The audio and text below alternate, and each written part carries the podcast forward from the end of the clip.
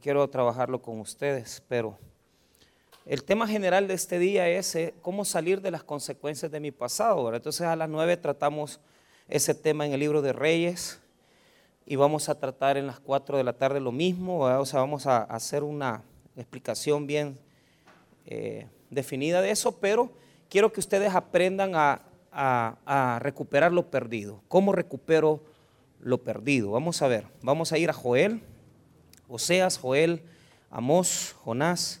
Joel capítulo 2, versículo número 25. Eh, Joel 2, 25. ¿Cómo recupero lo perdido? O sea, e, esto es algo que yo me he planteado y ya les voy a decir algunas cosas importantes de esto. Muy bien. Joel 2, 25. La palabra del Señor dice así y os restituiré los años que comió la oruga, el saltón, el revoltón y la langosta, mi gran ejército que envié contra vosotros. Vamos a orar. Padre, te pedimos tu bendición para que hables a nuestros corazones. Oramos para que el predicador no sea un obstáculo para ministrar la vida de tu pueblo. Oramos para que tú seas exaltado en este culto, Señor, de adoración para contigo. Te pido, Señor, que puedas traer vida a nuestras a nuestras almas, a nuestro espíritu, por medio de tu palabra. En el nombre de Jesús, amén y amén. Pueden tomar asiento. ¿Cómo recuperar lo perdido? Esto es algo bien interesante, ¿verdad? Porque, eh, vaya, lo explico así.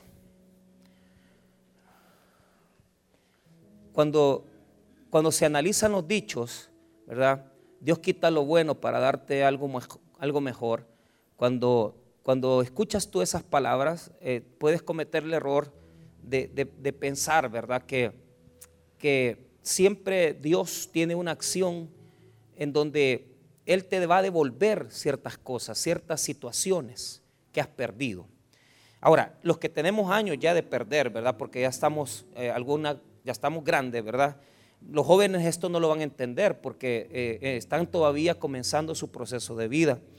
Eh, pero los que ya tenemos años en, eh, pasando algunas situaciones difíciles, algunos fracasos, sabemos que hay cosas que no se recuperan, ¿verdad? Y, yo, yo me planteaba, ¿verdad? Cuando Dios trató conmigo en mi ministerio, yo perdí una casa, perdí una casa que era una herencia de mis padres y la casa valía en esa época 70 mil dólares, ahorita mm, vale 100 mil, pero lo perdí. Lo perdí porque mi mala cabeza me llevó a pensar de que Dios me iba a defender de eso, pero yo no entendía que eran las consecuencias de mis propios actos los que, yo estaba eh, viviendo. Entonces eh, yo dije, no, esta casa la vamos a, no la vamos a perder. Hay cosas que tú quieres agarrar, ¿verdad? Que no quieres que se te escapen de las manos, pero cuando ya uno aprende estas lecciones, se le hace fácil entender los procesos de Dios. Porque cuando a, ti Dios te va a quitar algo, te lo va a quitar y, hay un error en nosotros, querer detener eso. O sea, eso es pelear de puro gusto y perder el tiempo. Porque si yo hubiera sido sabio, le hubiera hecho caso al abogado que me dijo, mira, cuando usted está peleando una casa y, y tal vez con la casa va a pagar la deuda, hay una figura que se llama dación en pago. La dación en pago funciona para que usted, por medio de una entrega que le va a hacer al banco, le quiten la deuda que tiene con, la financiera. O sea, si usted le debía 20 mil, 30 mil dólares y la casa estaba en propiedad de una hipoteca, entonces lo que usted hace es venir y entregarle la propiedad de la casa. Se cierra la hipoteca, se cancela y la casa queda a, eh, a favor del banco. Pero ¿qué es lo que usted ha evitado? Ha evitado cuatro años de juicio, que se le suban los intereses moratorios, los intereses eh, legales que establece. Imagínense que cuando, cuando yo terminé el proceso, ¿verdad? Fue tan duro porque de deber 20 mil dólares llegué a deber 40 mil por, por mi necedad.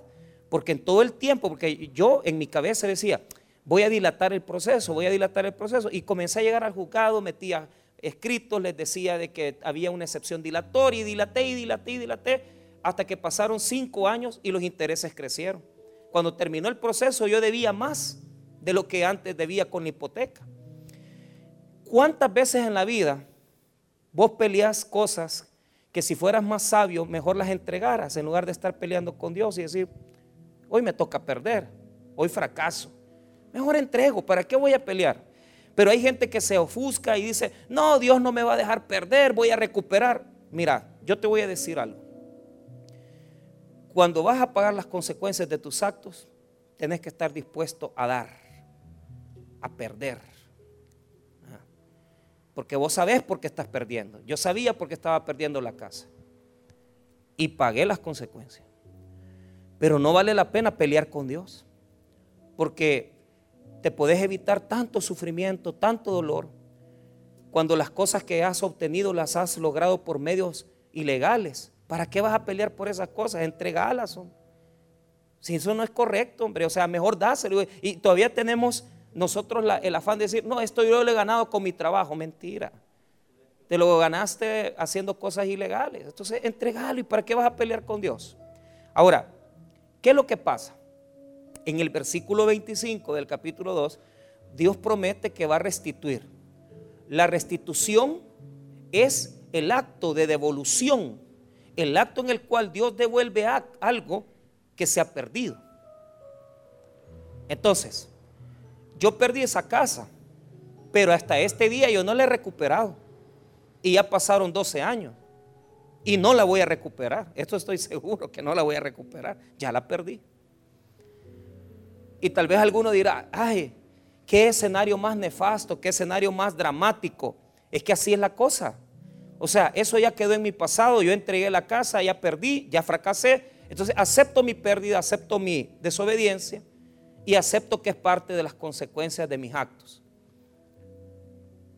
Ahora, ¿qué es lo que podemos recuperar? Esa es la pregunta que les voy a hacer.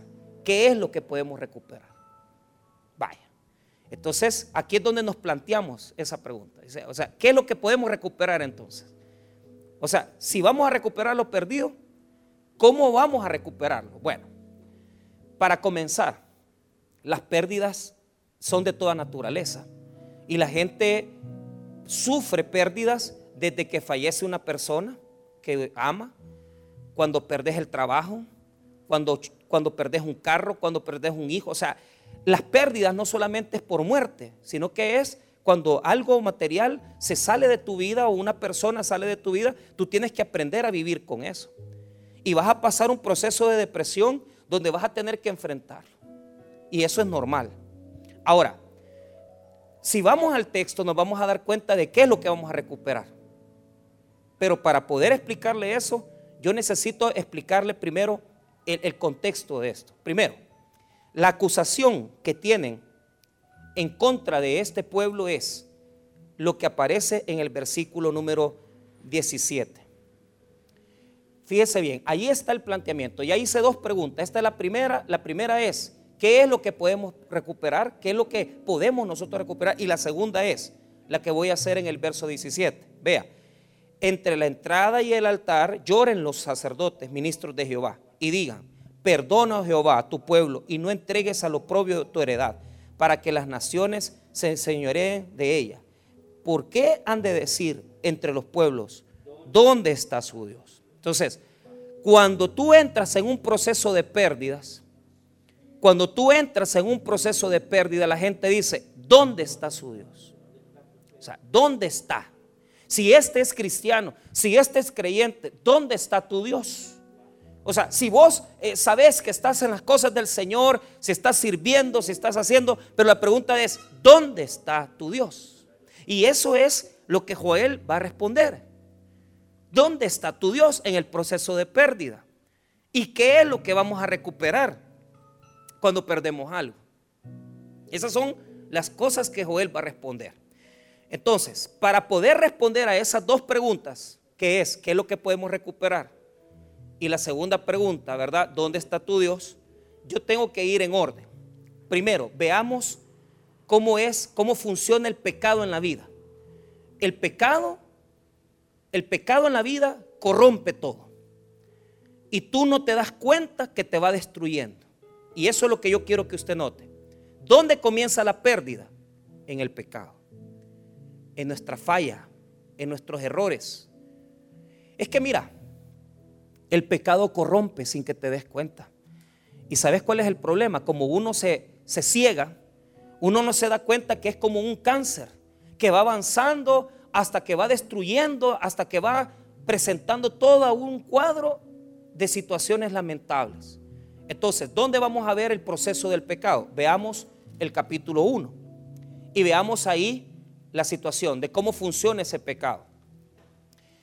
En esta primera idea que voy a presentar para responder las dos preguntas, nos vamos a plantear cómo funciona. Entonces el profeta va a detallar un proceso de destrucción. El proceso de destrucción es que a Israel va a llegar una plaga de langostas.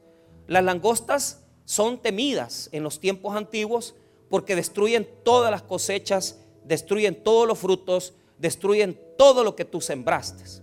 Entonces, quiero que note cómo el proceso que Dios sigue es ordenado. Y esto lo, necesito que usted lo aprenda. Cuando Dios va a tratar con una persona, Él nunca va en desorden.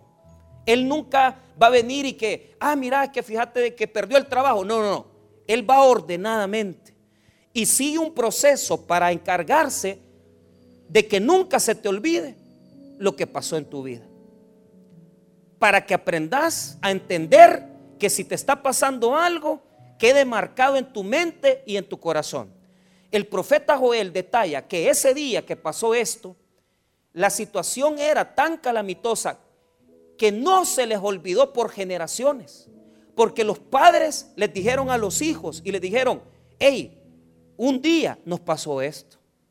Un día choqué el carro. Un día me accidenté, me metieron preso. Un día perdí mi matrimonio. O sea, es un evento que tiene un proceso de ser. Vea lo que pasó en el versículo, capítulo 1, versículo 3. Veamos lo, lo marcado que queda en el corazón el juicio de Dios en nosotros. Dios quiere que no se te olvide nunca. Y por eso va a seguir las pautas para que nunca se te olvide lo que pasó en tu vida. Que nunca se te olvide lo que sucedió. Verso 3. De esto contaréis, 1.3, Joel 1.3. De esto contaréis a vuestros hijos y vuestros hijos, a sus hijos, y sus hijos a la otra generación. Eso significa que es algo inolvidable. O sea, el juicio de Dios es algo inolvidable en nuestras vidas. Pero es algo ordenado, porque el pecado va carcomiendo áreas de nosotros hasta que se expande en toda nuestra vida. ¿Cómo? Ve el versículo 4. Lo que quedó de la oruga lo comió el saltón y lo que quedó del saltón lo comió el revoltón. Y la langosta comió lo que el revoltón había quedado. Entonces, ¿qué es lo que pasa? La oruga es un, es un gusano que come las hojas. Pero la oruga se queda en una hoja y tú tal vez ni te has dado cuenta que está ahí. Estás, e, estás en una vida ahorita que te está yendo bien. Ni tan siquiera has notado que la oruga ya está viviendo en una de las hojas de tu cultivo pero no te das cuenta que esa oruga con el proceso de crecimiento se convertirá, miren lo que se convierte, en un saltón. Y el saltón tiene la característica que puede saltar a otra hoja. Entonces, la plaga ya no es una oruga, un gusano, sino que ya es algo que salta a otra hoja de tu vida y trae consecuencias. Y tú ni cuenta te has dado. Porque lo que se presenta en estos versículos es un escenario de dolor. Mira, ellos ni se dieron cuenta cuando de repente la oruga llegó la plaga. De repente la oruga invadió otra hoja que se convirtió ya en un animal llamado saltón, un insecto. Ya no era una oruga normal, ya saltaba. Pero de repente viene el revoltón. El revoltón ya tiene alas y ya no solamente se queda en una hoja, sino que se queda en varias hojas, hasta que destruye las hojas. Pero al final queda desarrollada la langosta, que es el cuarto elemento. La langosta se come todo, se come la hoja, la fruta, se come hasta, hasta el mismo tallo si es posible. ¿Y sabes qué es lo más doloroso? Que la gente no entiende cuando Dios está tratando con ellos. Pero Dios es especialista en poner escenarios. Y te voy a explicar cómo funciona. Dios va por partes. De repente te pasa una cosa aquí, este día, un escenario que se va planteando. Yo le comentaba a, la hermana Silvia un escenario que se presentó. Solo lo voy a citar como ejemplo. A esta persona yo le dije, trabaja conmigo, te quiero que vengas aquí a trabajar. Pero él no quiso trabajar conmigo porque en ese momento él como pastor no estaba casado, estaba soltero, estaba conviviendo con una muchacha. Pero yo se lo advertí. Yo le dije, mira, aquí vas a tener trabajo, aquí vas a tener un salario de tanto. No, le estaba ofreciendo un gran sueldo, porque la pregunta es, ¿cómo nosotros despreciamos lo espiritual en nuestra vida? Y si nosotros hubiéramos valorado esa parte espiritual, tal vez no nos estuviera yendo tan mal. O sea, la pregunta no es, eh, mira qué mal te ha ido. No, no, la pregunta es cómo has despreciado lo espiritual. Y por esa condición espiritual ellos cayeron en este juicio. Entonces yo le dije al muchacho, vení, no quiso. A las 6 de la tarde yo le estaba diciendo, mira, nos vemos mañana aquí en San Salvador. Te voy a presentar al hermano que te va a prestar un cuarto para que vivas ahí, porque no teníamos dónde ponerlo a vivir en Cojutepeque pero un hermano de la iglesia nos dijo, miren señores, aquí está este cuarto, pónganlo a vivir ahí. Y el día que él iba a venir a hablar con el hermano y a hablar conmigo y a presentárselo, porque se iba a quedar ahí a vivir, en ese cuartito. A las 5, a a las 8 de la noche cortamos el teléfono, me dijo, mañana estoy ahí, pastor. A las 5 de la mañana me estaba escribiendo diciendo, pastor, discúlpeme, no voy a llegar. No puedo llegar, yo no sé. O sea, me puso una excusa absurda. Yo con pena le dije al hermano, mire, discúlpeme, pero nos quedó mal este muchacho. Pero mire lo que pasó. Lo primero que pasó, a él le dieron un dinero. Como él se sentía fuerte, le dieron un dinero de indemnización. Se compró una moto y le puso un negocio a la chica, a su pareja. Pero él es pastor, o sea, él está soltero y todo, pero él está con una señora. Le puso el negocito pues se pusieron a hacer pupusitas, pero lo primero que pasó fue que el negocio no surgió, no funcionó. O sea, no pudo salir con eso. Y no es porque ella no sea buena, porque yo he comido de esa, de cocina que ella hace. Ella es muy buena cocinera, pero es que cuando el pecado te, se mete en tu vida, la oruga se mete, el saltón se mete, el revoltón salta y vuela, y la langosta llega, no puedes pararlo. ¿Qué pasó? Se acabó el negocio, no pudo sacarlo adelante. Después de eso, a los meses, quizás a los tres meses, ya tenía dos meses de que no funcionaba el negocio, lo tuvo que cerrar. A los tres meses lo despidieron. Lo despidieron. Ahí perdió el seguro social y perdió los beneficios de ley. Y mira cómo es Dios. Ahí, ahí se queda él conviviendo con la muchacha. Yo no le he hablado, porque cuando cuando las personas entran al desierto, vos tenés que apartarte de ese desierto, porque si no te van a pasar llevando vos también. ¿Y qué pasó? Venimos y, yo no le hablé. Me dijeron que comenzó a, vender en una quesería lácteos. ¿ah? Y yo está bien, vaya que trabaja. Vaya, pero ¿qué pasó? Ya no ganaba lo mismo, ya no sin seguro, sin nada de protección. A los cuatro o cinco meses lo deja la muchacha. ¿Y ahora qué, qué, piensan? Ah, venite a trabajar. No, no le hablé. No le hablé. ¿Por qué? Porque yo le dije, hubo una oportunidad, un momento, pero él no quiso. Y mire lo que pasó a los siete meses. Hace, hace mes y medio. Andaba en la moto que compró con la indemnización y ahí por el bajo Lempa se lo levantó un carro, le quebró la pierna. Y como sin poder hospitalizarse, él podía ir al Hospital Nacional, pero en el hospital le hicieron la radiografía la pierna, la pierna le quedó quebrada en dos partes. Y él, por miedo que lo operen en el Hospital Nacional, no se quiso operar, se fue para su casa. Ahí está que no ha recibido atención médica, sin seguro. Imagínense esa operación, cuánto vale en el seguro social y el seguro se lo hubiera cubierto. Pero ¿qué pasa? La desobediencia. Es que Dios prepara escenarios. Y de repente, ¿por qué me pasó esto? Ah, es que esa es la primera parte. Viene la segunda. Después viene la tercera. Porque lo que Él hace es dejarte desnudo sin que te des cuenta. El pecado entra.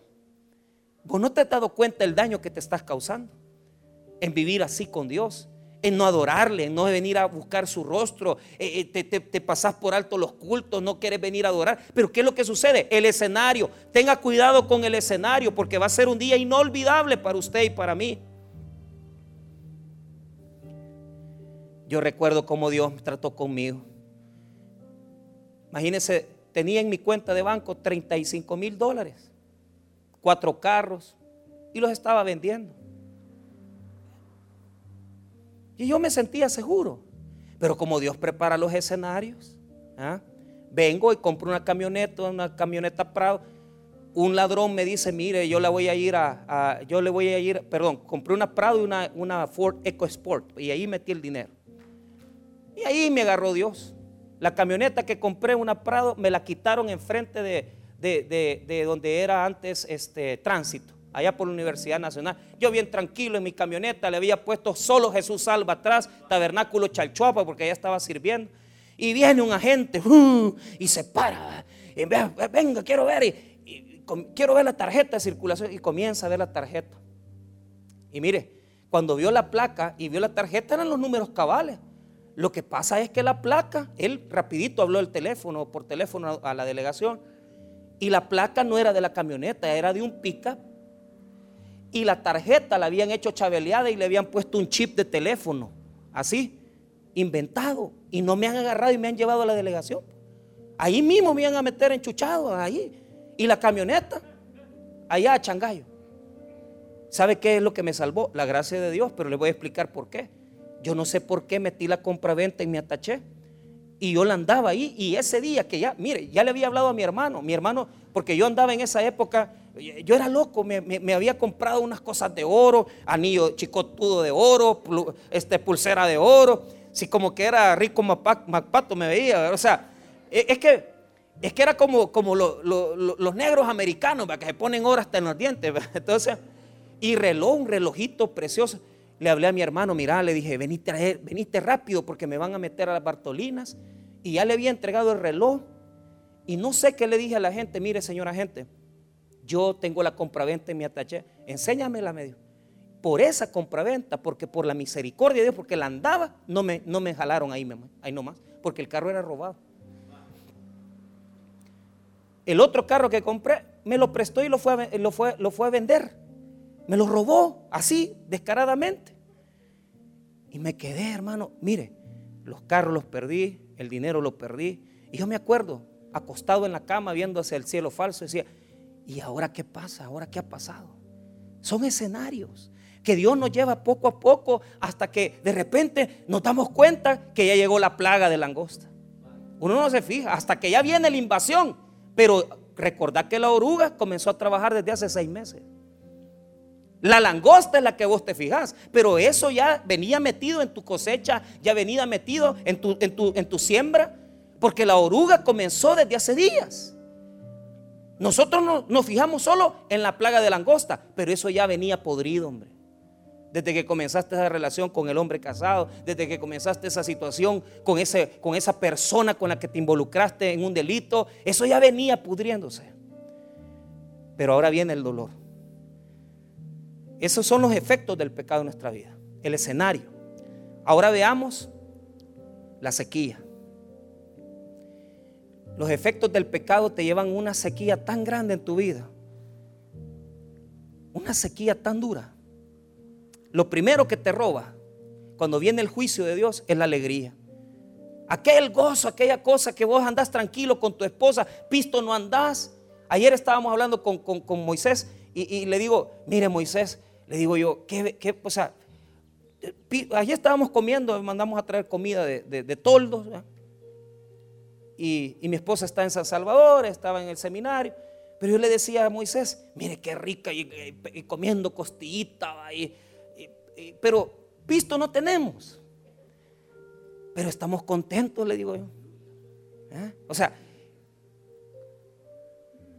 ¿para qué vas a tener una vida complicada? ¿Para qué estarte metiendo con una cipota, con una jovencita? ¿Para qué estarte engañando para perder la paz, la tranquilidad? Lo primero que, se, que te roba, lo primero que te roba la disciplina, el juicio divino en tu vida es el gozo. Porque en esto, te voy a explicar, en los siguientes versículos del 5 hasta el versículo 12, describen una sequía que afecta a todas las clases sociales. Te las voy a explicar rápido. Los primeros que afectan son los que tienen más dinero, los lujosos. Lo segundo que afecta son los sacerdotes en el templo. Lo tercero que afecta es la alegría de las personas y lo cuarto que afecta son los animales. Bien interesante. Los sacerdotes, los labradores, los animales, los ricos, todos se ven afectados. Porque cuando ya cae ese juicio sobre tu vida, todos se van en la colada. O sea, y todos los, y todos los esquemas y todas las áreas de tu vida se ven con esa podredumbre. La sequía se lleva todo. Mira, podés sobrevivir con la langosta un tiempo. Podés sobrevivir con la oruga metida en tu, en tu, en tu viñedo, en tu trigal. Pero ¿qué es lo que sucede? Tarde o temprano la sequía va a llegar. Porque ya vino la plaga, se comió las hojas, se comió la fruta. Entonces, veamos las áreas. Primero, el gozo, la alegría la perdemos. Mire lo que dice el versículo número 5. Despertad borrachos y orad, gemid, todos los que bebéis vino a causa del mosto, porque os es quitado de vuestra boca. ¿Qué es lo primero que se va? El vino. ¿Qué es el vino en la Biblia? Gozo, alegría, felicidad. ¿Para qué? O sea, eh, eh, mire, hermanos, hay gente que anda tan atribulada hoy por las desobediencias que han cometido, por la rebelión que han cometido. Lo segundo que se pasa llevando, ¿verdad? Esa, esa acción de la sequía. Mire, Mire lo que dice en el versículo número, número 9. Desapareció de la casa de Jehová la ofrenda y la libación. Los sacerdotes, ministros de Jehová, están en duelo. Tu vida espiritual en la basura. Estabas viniendo a la iglesia. Habías venido dos veces en el mes y ya no estás viniendo. Venías con tu esposa, venías con tus hijos. ¿Y ahora qué? Ya ni querés venir, ya no estás sirviendo. Colgaste el uniforme, dejaste de venir a las cosas de Dios, ya no estás participando, porque tu vida espiritual está en los suelos. Primero la alegría, después tu vida espiritual se va también a la basura. Y eso es doloroso y difícil, porque la sequía se lleva todo. Se lleva lo poquito que uno tiene. Mire, hay gente que tiene poquitas cosas espirituales, pero esas cosas se están yendo en un trasto, porque no entienden que la desobediencia nos hace estar en sequía con Dios. Tercero, los labradores se ponen a llorar también. O sea, todos están llorando. Los ricos porque no tienen vino, ¿verdad? Los sacerdotes porque no tienen que poner en el, en el altar de Dios. Pero también los labradores que están cultivando la tierra están chillando, están llorando. ¿Por qué? Porque mire cómo ha quedado todo. Mire, los palos, los árboles, todo está en sequía. Mira lo que dice el versículo 11. Confundíos, labradores, gemid, viñeros, por el trigo y la cebada, porque se perdió la mies del campo. La vida está seca y pereció la higuera. El granado, el ganado también, la palmera y el manzano, todos los árboles del campo se secaron. Marque, con plumón o con lapicero, se secaron por lo cual se extinguió el gozo de los hijos de los hombres. Mire qué duro, hermano. Y usted veía a esta gente como, qué terrible, ¿verdad? Mire, yo me acuerdo el pastor de, Usulután, el primer pastor de Usulután. Fíjese que un gran profesional, licenciado en, eh, en mercadeo, llegó con su equipo de servidores del seminario Cuatro o cinco servidores levantaron tabernáculo Usulután, llevaban a las cárceles bendición, predicaban en la cárcel y de repente levantaron la iglesia, ¿verdad? Y mire, 600 gentes en un culto, en un, en un, espacio de una casa. Pero, pero, vamos a lo que vamos, o sea, ¿cómo nos lleva el proceso de sequía? Porque la sequía, la sequía, ¿de dónde, ¿de dónde proviene la sequía? La sequía proviene, número uno, de un proceso en donde no hay lluvia, donde no ha caído la lluvia. Hay mucha gente que si son honestos en esta mañana, tienen ya días que no le llueve bendición. Sino que al contrario, lo único que te viene son procesos de dolor. Y uno dice, ¿y por qué no cae la lluvia? Es que estás en la sequía. Ya vino la plaga de la langosta. Ahora, lo último que te quedaba, se extermina. Y se lo digo por qué. Cuando lo fueron a quitar a él como pastor de la iglesia, lo quitaron porque se metió en deudas, porque se metió en situaciones, pero, pero fíjate bien, se puso a hacer un gran evento, quedó endeudado, pero cuando ya uno llega y pregunta, mira, ¿y por qué este pastor cayó en esta desgracia? No, hombre, me dijo que fíjate que se había, se, le había agarrado costumbre de andar metido con la hermana fulana, o sea, había agarrado una su amante. Claro, la gente se dio cuenta que fue por el dinero, pero no era el dinero, era su relación íntima, o sea, su vida sexual estaba en desorden. Cuando, cuando se afecta el dinero, cuando se afecta la salud, todo se cae. Pero mira el problema de la sequía. ¿Cuánto tiempo te vas a tardar en levantar un terreno que no le ha llovido tantos años? Fíjate que a él lo quitaron de pastor a los años, te estoy diciendo cinco años. Yo ya estaba en Usurután pastoreando. Me contó, el, le llegó el pastor general y llegó el pastor Nelson Quesada, que había llegado el primer pastor de Usurután a servir a la iglesia de Soyapango. Y le dijo al pastor general, le dijo, mire pastor, he visto al fulano de tal, ¿se acuerda de él? ¿Cómo no me voy a acordar si fue un gran pastor? Todo destruido, hermano. Hasta los dientes se le habían podrido. El pastor general le pagó el tratamiento dental, todo. ¿Por qué? Se acabó su matrimonio, se acabó la iglesia. Es que la sequía es una plaga también. Se seca la alegría, se seca la productividad la tierra queda completamente desolada. Y mira lo más duro, porque a mí me confrontó esto. O sea, ya vimos los efectos del pecado, vemos la sequía, pero ahora veamos el tercer elemento de, caer en ese juicio. ¿Cuánto tiempo vas a pasar así? ¿Cuánto tiempo vas a vivir así? Mira el tercer elemento. Está en el versículo número 15, 16. Mira lo que dice. Ay del día, porque cercano está el día de Jehová y vendrá como destrucción por el Todopoderoso. ¿No fue arrebatado el alimento delante de vuestros ojos? La alegría y el placer de la casa de nuestro Dios. Vea el versículo 17. El grano se pudrió debajo de los terrones, los graneros fueron asolados, los alfolís destruidos, porque se secó el trigo. Mire qué interesante. Cuando la semilla se pudre. O sea, vos tirás pero se queda podrida en los terrones y no genera crecimiento, no genera productividad de nada, no fructifica. Mira cuánta gente podemos haber ahora en la mañana que estamos tirando semillas aquí, tirando semillas allá y nada nos sale.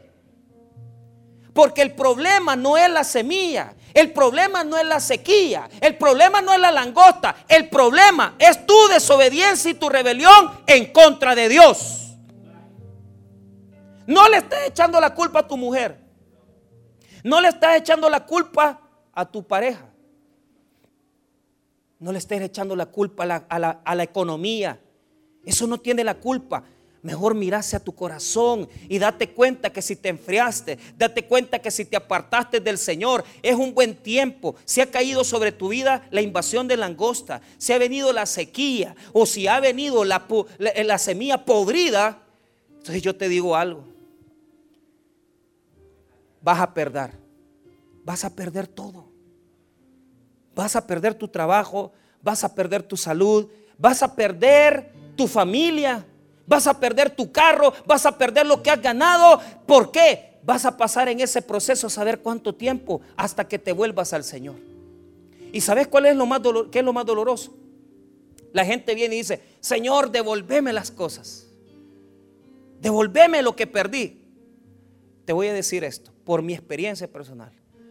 Cuando por razones determinadas perdás algo en tu vida, no le pidas a Dios que te lo devuelva.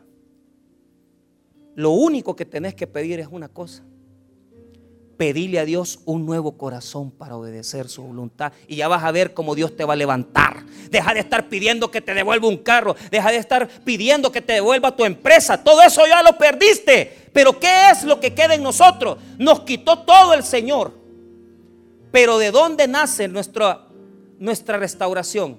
¿De dónde nace que Dios devuelva a nuestra vida un tiempo de bendición? Nace de un corazón arrepentido que reconoce que fue desobediente, que fue rebelde ante la voluntad de Dios. Venimos ante la presencia de Dios, reconocemos que le fallamos, reconocemos que fuimos desobedientes y le decimos, Dios mío, dame un corazón nuevo. La palabra crear en el hebreo solamente aparece dos veces. Berechit bara. Bara en hebreo es crear. Pero en hebreo hay dos palabras para crear. Una palabra para crear cuando ya las cosas están hechas. Por ejemplo, yo desarmo el púlpito para crear una caja. Entonces eso es crear con algo hecho. Pero cuando dice vará, es crear de la nada, ex quiere decir cuando no hay nada. Cuando Dios creó los cielos y la tierra, no había nada, no existía nada, no había tiempo, no había pecado, no había absolutamente nada. Pero el Dios Todopoderoso de la nada lo creó todo. Dios es especialista en que de la nada crea todo. Y ese es el Dios que nosotros adoramos. Ese es el Dios que nosotros exaltamos, porque es un Dios que tiene el poder, que si en esta tarde has venido sin nada en tu bolsillo, sin nada en tu vida, de la nada lo puede crear todo otra vez. Vará, vará, vará. Dios es el creador de todo el universo. Solamente se ocupa dos veces en el Antiguo Testamento. Una es en Génesis 1.1 y la otra es en el Salmo 51. Cuando David le dice a Dios, crea en mí un corazón y un espíritu para obedecerte.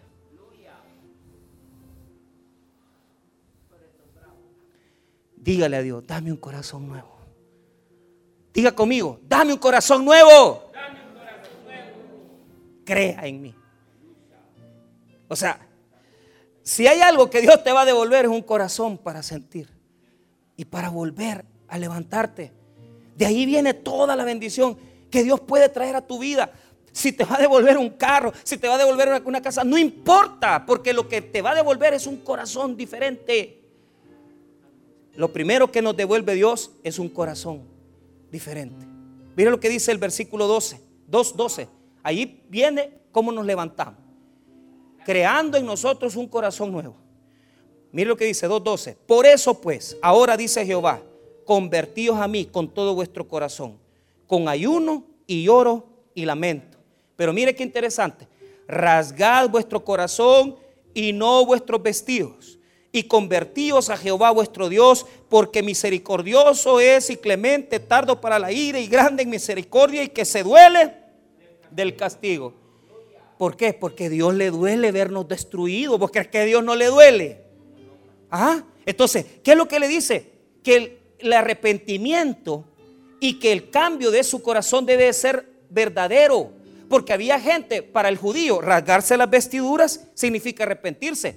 Pero había gente que las vestiduras se las rompen, pero el corazón no. Entonces el texto bíblico del versículo número 13 dice, rasgad vuestro corazón y no vuestros vestidos. ¿Por qué? Porque Dios ya se cansó que te andes arrepintiendo solo exteriormente, se cansó que te arrepentís por ratitos, se cansó de que por fuera te arrepentís, pero no por dentro. Lo que tiene que estar arrepentido es el corazón. Humillate, besa el suelo, tirate ante la presencia de Dios, que Él te va a levantar otra vez y te va a dar una oportunidad más. Pero humíllate ante Dios. Rasgad vuestro corazón, rasgad vuestro corazón, rasgad vuestro corazón. Es lo que te va a levantar.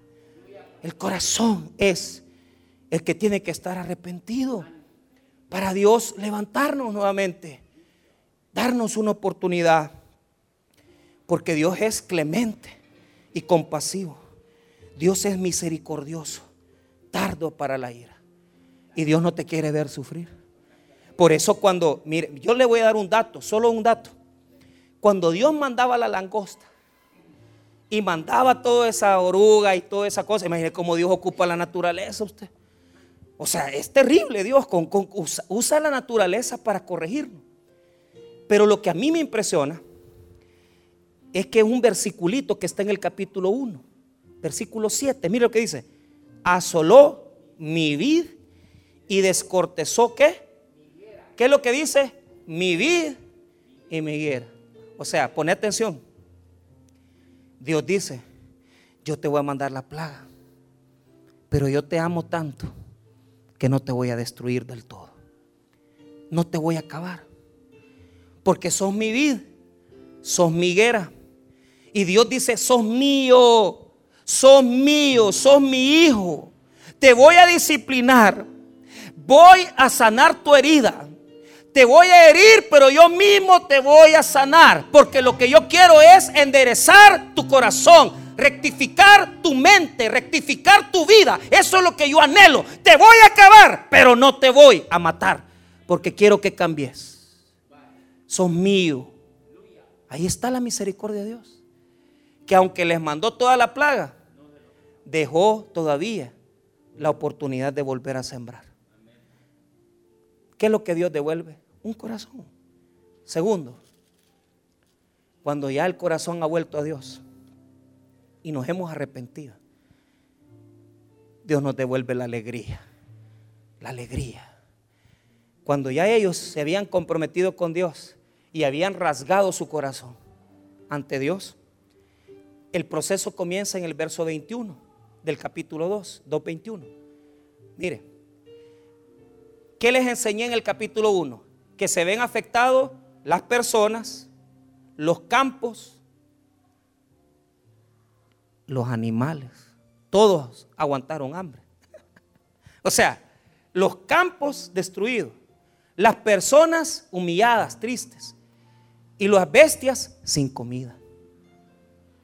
Mira cómo Dios revierte. Diga conmigo revertir los efectos. A mí me encanta cuando Dios revierte. Y cuando Dios dice, ay, te acabé, pero hoy te, hoy te he dado un nuevo corazón.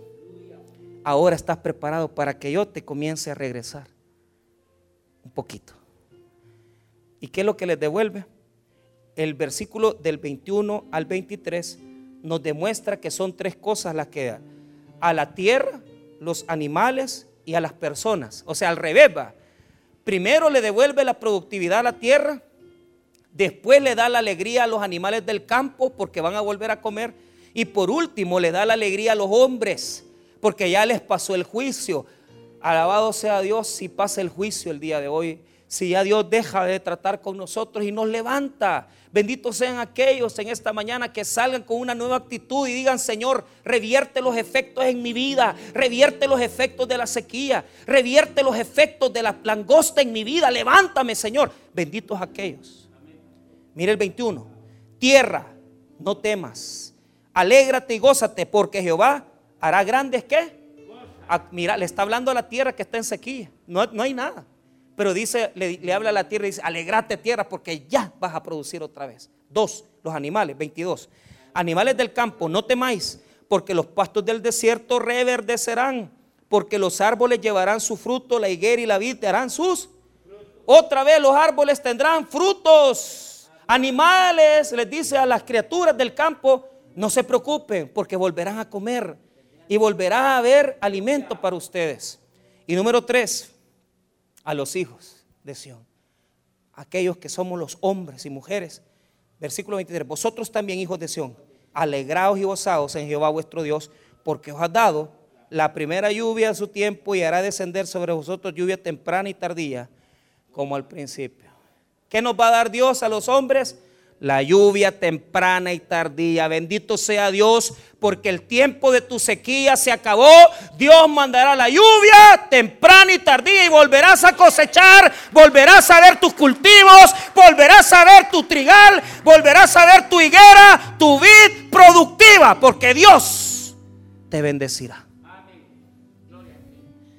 Cerramos. Dios revierte todo la tierra, los animales y los hombres. Los que estaban en el uno destruidos, Dios los revierte. Y mire qué bonito. Y aquí está la gran promesa de Dios. Dios nos devuelve un corazón nuevo, Dios nos devuelve la alegría y Dios nos devuelve la bendición. La bendición. O sea, no estés esperando que, te va a venir mañana 10 mil dólares. No, te va a dar la bendición para que hagas los 10 mil dólares. Te va a dar la bendición para que volvás a comprar otro carrito te va a dar la bendición para que volvás a trabajar. Pero deja de estar esperando que te va a devolver. No, no, no. ¿Por qué? Mire, mire la clave del versículo 25. Y os restituiré. Mire, ¿qué dice? Os, os restituiré las cosas que perdieron. No. Dice, os restituiré los años que comió la oruga, el saltón, el revoltón y la langosta, mi gran ejército que envié contra qué? Dios no restituye cosas, sino que restituye la bendición. Te da un tiempo de bendición, de oportunidad, en donde los pérdidas que tuviste, en donde el dolor que pasaste, Dios te lo paga con bendición. Por todo lo que sufriste, ahora te premio.